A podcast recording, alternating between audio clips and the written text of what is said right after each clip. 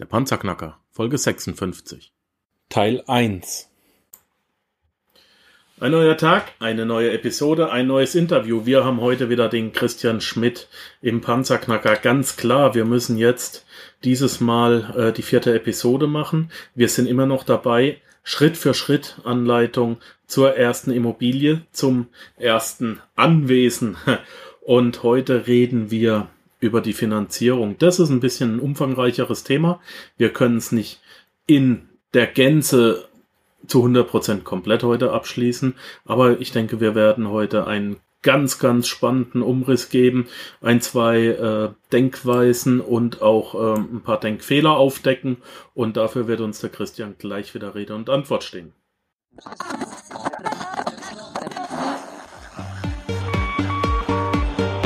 Hallo zusammen, ich bin Markus, willkommen beim Panzerknacker Podcast. Lass uns loslegen.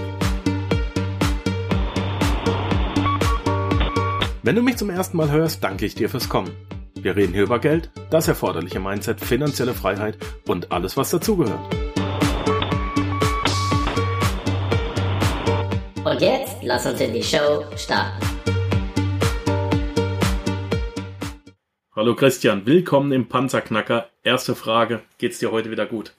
Hallo Markus, natürlich, heute geht's mir sehr gut. Äh, vielen lieben Dank, dass ich wieder dabei sein darf. Heute haben wir ja ein sehr spannendes Thema. Ich denke, da können wir ganz viele Informationen und viel spannenden Content dazu bereitstellen. Ganz genau, ganz genau. Wir haben uns gerade eben kurz gesehen über Skype äh, hier in der Schweiz. Ja, das Wetter ein bisschen diesig, Ende, äh, ähm, Anfang Februar. Bei dir ist ein Regen aufgekommen, aber das hält uns natürlich nicht davon ab, hier an das mitunter wichtigste Thema, gerade bei den Immobilien ranzugehen, nämlich die Finanzierung. Die Finanzierung ist der Dreh- und Angelpunkt, wenn es darum geht, sich etwas zuzulegen. Wie gehst du an dieses Thema ran oder wie rätst du einem Anfänger an dieses Thema ranzugehen? Also als erstes gibt es natürlich mehrere Möglichkeiten äh, zu finanzieren. Ja, ich äh, würde dir jetzt einfach mal die ein paar Informationen dazu geben. In unserer letzten Folge oder in einer der ersten Folgen haben wir ja schon mal erklärt, wie hoch dann auch mein Finanzierungsbedarf ist. Ja, ähm, ja. das vielleicht noch mal ganz kurz in, in einer kleinen Rechnung zusammengefasst, damit äh, du dir auch ein bisschen was darüber darunter vorstellen kannst. Also dein dein Bedarf, den du hast, ist ja, ich brauche einen Kaufpreis Dazu kommen die Nebenkosten, also von Nebenkosten spreche ich, da ist der Notar, die Grunderwerbsteuer und der Makler dabei, wenn es denn einen gibt. Ähm, wenn ja. ich weiteres Inventar haben möchte, das heißt, ich will noch eine Küche mit reinbauen oder ich möchte eine Wohnung möbliert äh, vermieten für später oder sonst irgendwas, dann sollte ich natürlich auch das Inventar mit reinnehmen oder oder und äh, wenn ich das Haus sanieren muss oder die Wohnung sanieren muss, also wenn ich ein neues Bad machen muss oder sowas, sollte ich das auch mit dazu nehmen. Da kommt dann, wenn ich das alles zusammenzähle, kommt eine Zahl raus. So, das ist mein Bedarf im ersten Step. Wenn ich von diesem Bedarf, keine Ahnung, 100.000 Euro Eigenkapital abziehe, 30.000 Euro muss ich dann 70.000 Euro finanzieren und das ist dann das, wo ich mir äh, mit der Bank äh, darüber Gedanken machen muss, welches oder was denn da die beste Möglichkeit ist, diese 70.000 Euro aufzutreiben. Du hast gerade direkt äh, das Eigenkapital genannt. Wie viel Eigenkapital ist sinnvoll aus meiner Sicht? Jetzt rein als Money Coach sage ich ja immer, ähm, Kapitalbindung ist scheiße, weil wenn ich mein Kapital gebunden habe, kann ich es ja nirgendwo anders mehr einsetzen. Das also stimmt. Punkt eins, ich will es gar nicht einsetzen. Punkt zwei, wenn ich es eingesetzt habe, will ich es möglichst schnell wieder raus haben. Wie sieht es bei dir aus? Was rätst du in dem Fall? Genau, Markus. Also da hast du auf jeden Fall recht, äh, kann ich dir nur zu 100 Prozent zustimmen.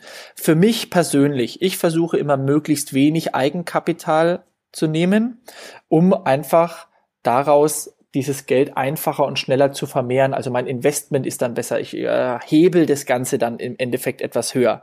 Ähm, die Herausforderung besteht natürlich darin, ähm, mit Banken äh, einen, eine Übereinkunft darüber zu finden, dass beide Seiten zufrieden sind. Die Bank will immer nur Sicherheiten. Ja, also eine Bank will ja im Endeffekt nichts anderes außer Sicherheiten. Also alle Informationen, die sie von dir verlangt, verlangt sie, um sich ein Bild von dir zu machen, machen zu können, damit sie eine, damit du Sicherheit ausstrahlst, damit du dieses Darlehen wieder bedienst. Und im Gegenzug möchtest du natürlich möglichst also du bist ja überzeugt von deinem Pro Projekt, ja, also und du sagst, ja, ich kann dir die Sicherheit bieten, liebe Bank, aber ich will dafür wenig Geld in die Hand nehmen.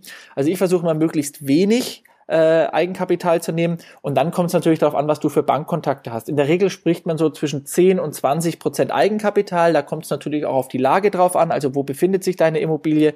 In welcher Gegend befindet sich deine Immobilie?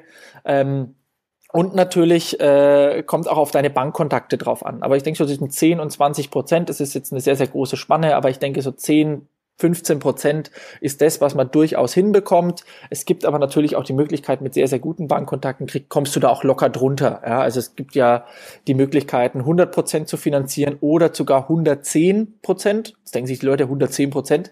Ja, dann finanziere ich einfach äh, meine Küche oder, oder, oder Innen Innenausstattung finanziere ich da eben mit. Ja. Mhm. Kurze Info an alle Schweizer, wie es in Österreich ist, weiß ich nicht. Ähm, das mit dem Eigenkapital, das zählt jetzt nur für Deutschland. In der Schweiz gibt es ein Gesetz, das den Banken und äh, allen anderen Instituten verbietet, dass die Menschen, die Bevölkerung, die Kunden überschulden, dass die sich überschulden. Nach 2008 kam dieses Gesetz raus. Deswegen haben wir hier in der Schweiz auch keine Überziehungskredite mehr auf den Konten. Okay. Die mussten wir alle in kürzester Zeit abzahlen. Wir kriegen auch keine mehr. Okay. Es sind nur noch Darlehen ab 5000 Franken erlaubt. Und es gibt auch nichts kleineres mehr als 20% Eigenkapital bei der Finanzierung einer Immobilie. Also das ist in der Schweiz nicht mehr möglich, unter 20 zu gehen. Du musst Okay. mindestens 20 bringen, ist gesetzlich vorgeschrieben.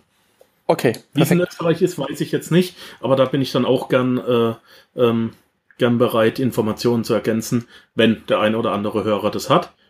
Ist jetzt sicherlich für dich auch neu und äh, interessant zu hören, dass das hier Absolut. die, direkt im Nachbarland ganz, ganz anders gehandhabt wird. Wir dürfen mit unserem Konto nicht mehr ins Minus, nein. ja. Christian, du bist noch da? Ja, ja, ich bin schon noch da, kein Problem. Ah, okay. Ich dachte noch, du Alles klar. fragst wegen, was ist das nächste Darlehen? Oder was ist, äh, welche Darlehensarten gibt's? Das wollte ich gerade fragen. Genau, deshalb Ganz genau. bin ich noch da. Ja, wunderbar. Wenn ich mir jetzt eben darüber im Klaren bin, was ich, äh, was ich denn jetzt finanzieren will, 100%, 110%, ich weiß auch, wie viel Geld ich in der Hand habe. In der Schweiz muss ich es ja haben. Ähm, ist auch wirklich eine Frage von mir, was mache ich jetzt? Was ge welch, welchen, welches Produkt fordere ich von der Bank und warum?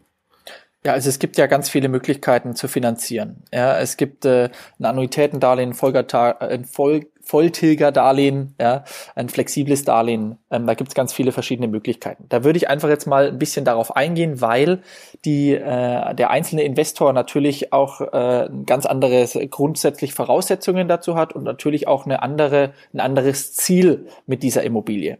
Also das klassischste und das, was wahrscheinlich am meisten Menschen auch kennen, ist das Annuitätendarlehen. Bei einem Annuitätendarlehen ist der Betrag, den ich bezahlen muss, immer gleich. Ja, also es bleiben dann als Beispiel immer 200 Euro jeden Monat. Das heißt, im Januar zahlst du 200 Euro, im Februar zahlst du 200 Euro, im März zahlst du 200 Euro, immer gleich. Was sich aber dann ändert, ist äh, der Zins und die Tilgung. Diese 200 Euro setzen sich zusammen aus Zins und Tilgung. Und da ist es eben so, dass am Anfang muss ich mehr Zinsen bezahlen und diese fallen immer mehr ab. Das heißt, umso länger dein Darlehen läuft, umso mehr tilgst du im Monat und umso weniger musst du Zinsen bezahlen. Das wäre jetzt so ein klassisches äh, Annuitätendarlehen. Die Rate bleibt immer gleich und es wird eine Laufzeit vereinbart. Die kann man 10, 15, 20 Jahre machen und dieses Annuitätendarlehen setzt sich ganz normal aus Zins und Tilgung zusammen. Die Restschuld wird einmal zurückbezahlt oder wird dann eben anschlussfinanziert. Also nach zehn Jahren hast du eine gewisse Restschuld, da kannst du sagen, also gut, ähm, ich möchte jetzt das Geld auf einmal bezahlen oder ich möchte es gern weiter äh, anschlussfinanzieren. Die Möglichkeit gibt's. Ähm, also wie schon angesprochen, der Zinsanteil der Rate verringert sich. Ja, und die, die Tilgung wird kontinuierlich höher. Und äh, Sondertilgungen kann man natürlich mit den jeweiligen Banken vereinbaren, wenn man das denn gerne möchte Okay. also das ist was, was für einen Selbstnutzer, also Großteil der Selbstnutzer, ich würde sagen 70, 80 Prozent der Häuslebauer nutzen diesen Kredit für sich, weil sie haben relativ wenig äh, Zinsrisiko. Ich habe einen festgeschriebenen Zins für 10, 15 Jahre. Sie wissen genau, wie hoch die Rate ist. Das heißt, wenn ich ausgerechnet habe, ich brauche so und so viel Geld für mein Auto, für meine Family, ich will in Urlaub fahren und habe jetzt, keine Ahnung, 500 Euro frei, dann kann ich sagen, okay, dieser Kreditrahmen sind genau meine 500 Euro. Das heißt, ich kann sehr einfach kalkulieren. Das ist so eine Standardlösung. Macht, macht Sinn. Wo ja. liegt der Nachteil? Die Nachteile sind natürlich, dass ich wahnsinnig unflexibel bin. Ja, also wenn sich jetzt die, also ich schließe das Darlehen heute ab, äh, morgen gehen die Zinsen nach unten, äh, habe ich die Herausforderung, ich kann auf den Markt nicht reagieren. Ja, genauso ist, wenn ich die Chance habe, mein Objekt zu verkaufen, ja, ähm, rein aus Bankensicht habe ich dann natürlich das Problem, dass die Bank sagt, ja toll, ich habe jetzt hier ein Darlehen und du willst jetzt verkaufen, dann gehen wir ja Zinsen, also Einnahmen flöten. Dafür hätte ich gerne äh, Geld. Und dieses Geld äh, wollen sie dann in irgendeiner Art und Weise natürlich haben. Und ähm, das ist dann eine Vorfälligkeitsentschädigung, nennt sich das. Ja. Zu dem Thema und um da noch ein bisschen mehr ins Detail zu gehen, da äh, braucht man dann noch ein bisschen mehr Zeit, aber in dem Bereich wäre es jetzt mal ganz grob das Thema des Annuitätendarlehens. Mhm. Als nächstes gibt es ein Volltilgerdarlehen. Ähm, Volltilgerdarlehen. Genau, okay. so heißt es. Volltilgerdarlehen. Das ist, äh, da bleibt die monatliche Rate auch gleich. Ähm, der besteht auch aus Zins und Tilgung. Und die, der Zeitraum wird so festgeschrieben, dass ich danach fertig bin.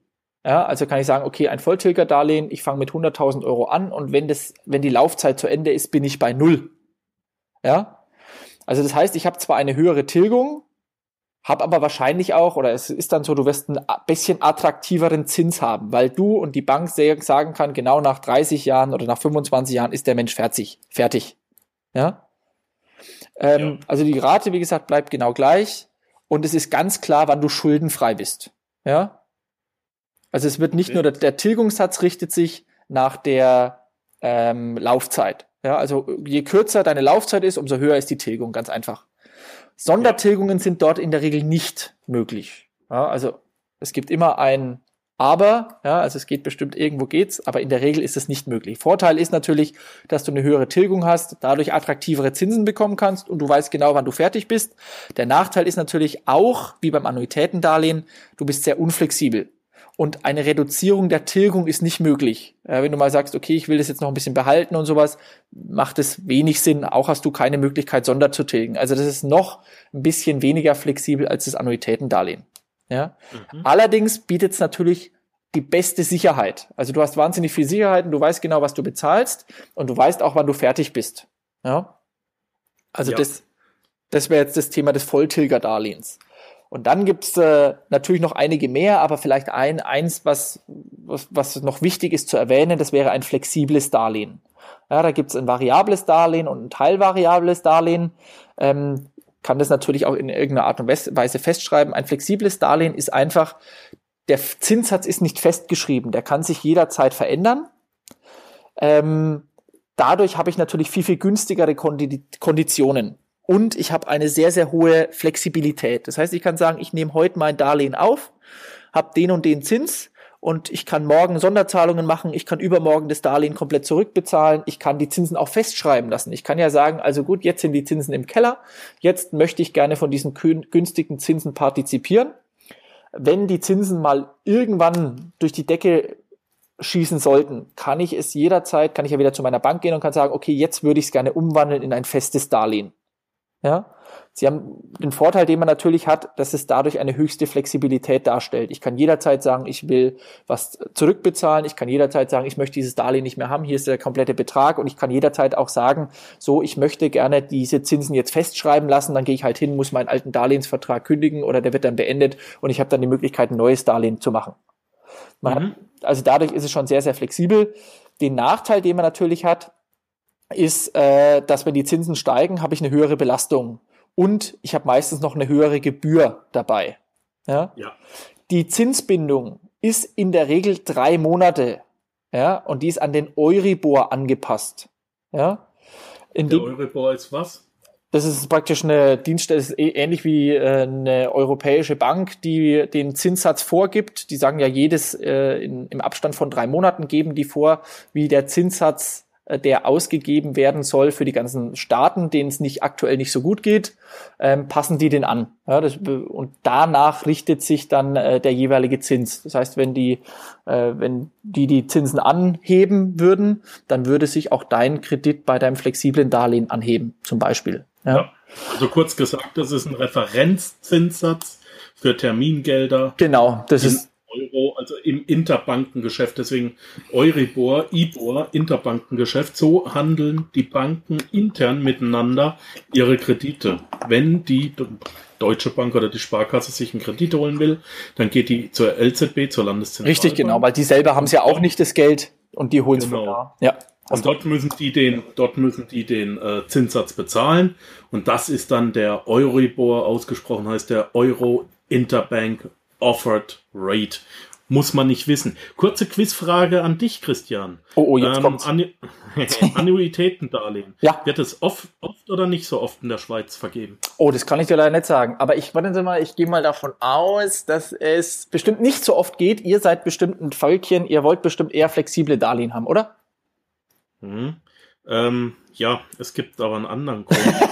Und zwar, äh, meines Erachtens nach, meines Erachtens nach, ähm, wird ja der, der äh, Bürger von Banken und Versicherungen immer verarscht. Also nicht, sagen wir mal so, benachteiligt. Äh, eine Bank und eine Versicherung ist ja ein Unternehmen und das höchste Unternehmensziel ist Gewinne erwirtschaften. Und wenn ich die Gewinne ähm, wie in einer, na, wie in einem gemeinnützigen Verein äh, Ja. einfach rausgebe, dann äh, erwirtschafte ich die nicht selber. Klar. Einfach mal so im Hinterkopf behalten. Und jetzt ist es so, dass hier in der Schweiz auch ein Gesetz ist, das du vielleicht als Deutscher gar nicht kennst.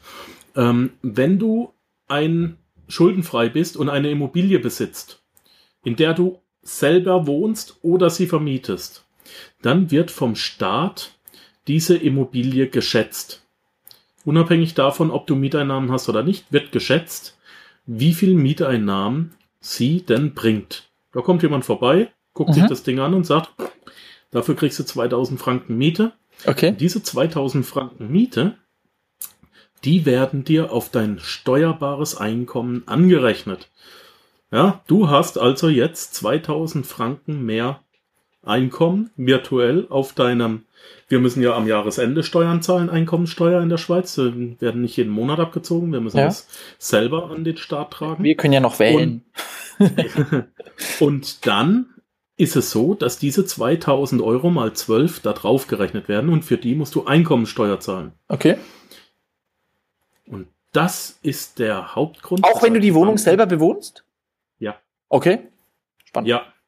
Ähm, ja, spannend. Mhm. Und das ist der Hauptgrund, ähm, dass die Banken den Leuten hier eben ähm, ein Darlehen äh, ver, ver, ja, verkaufen, wo, wo du in der Schweiz ähm, nicht tilgst, sondern nur die Zinsen zahlst. Okay.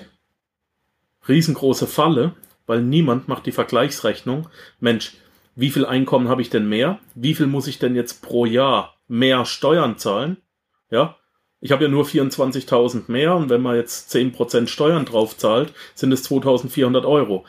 Musst aber eine Vergleichsrechnung machen. Was zahle ich denn mehr an Zinsen, wenn ich nicht tilge? Und das nächste ist, du kriegst keine Anschlussfinanzierung, wenn du 65 bist, gehst in Rente, hast auf einmal nur noch 80% Einkommen hier in der Schweiz, nicht mehr 100% und kriegst natürlich nicht mehr dein 100%, äh, dein 100% Finanzierung, äh, Klar. kriegst du nicht mehr durch. Und deswegen gibt's hier äh, diese Falle in der Schweiz, dass es die Altersarmut gibt. Endlich sind die Leute in der Rente, wollen ihr Häuschen genießen und müssen es dann verkaufen, weil sie es eben nicht mehr finanziert kriegen und haben halt ihr Leben lang nur 400, 500 Franken Zinsen gezahlt. Also Ja. auch das hier bisschen anders. Die Banken verkaufen's, aber keiner macht die Vergleichsrechnung, was ist denn wirklich billiger für mich? Denn unter Umständen kann es sein, ja, äh, dass man deutlich billiger fährt, wenn man das Haus abbezahlt und sich einfach mit den äh, Ding zufrieden gibt. Mit Das, den, das stimmt. Steuern. Da kommt halt natürlich darauf an, was, was, was mir wichtig ist. Ja, also will ich die Immobilie behalten, will ich sie verkaufen, mache ich fix und Flip oder sonstiges. Ja. Also da gibt's ja mehrere Möglichkeiten. aber interessanter Fakt, ne? Andere Länder ähm, Absolut. Vor allem ist, ja, Das muss man wissen hier. ja. Ja, meine Lieben, das war's jetzt leider auch schon wieder mit dem ersten Teil für heute. Es geht in der nächsten Folge weiter mit diesem Interview. Schaltet bitte wieder ein. Danke, dass du den Panzerknacker Podcast mit Markus Habermehl gehört hast. Wenn dir der heutige Input gefallen hat, dann freue ich mich, wenn du unsere Webseite an deine Freunde und Familie weiterempfiehlst. Vergiss bitte auch nicht, das Archiv auf meiner Webseite unter www.panzerknacker-podcast.com nach älteren Episoden zu checken. Dies ist eine Markus Habangel Production. Bitte besuche mich auch nächste Woche wieder für eine weitere Folge vom Panzerknacker Podcast.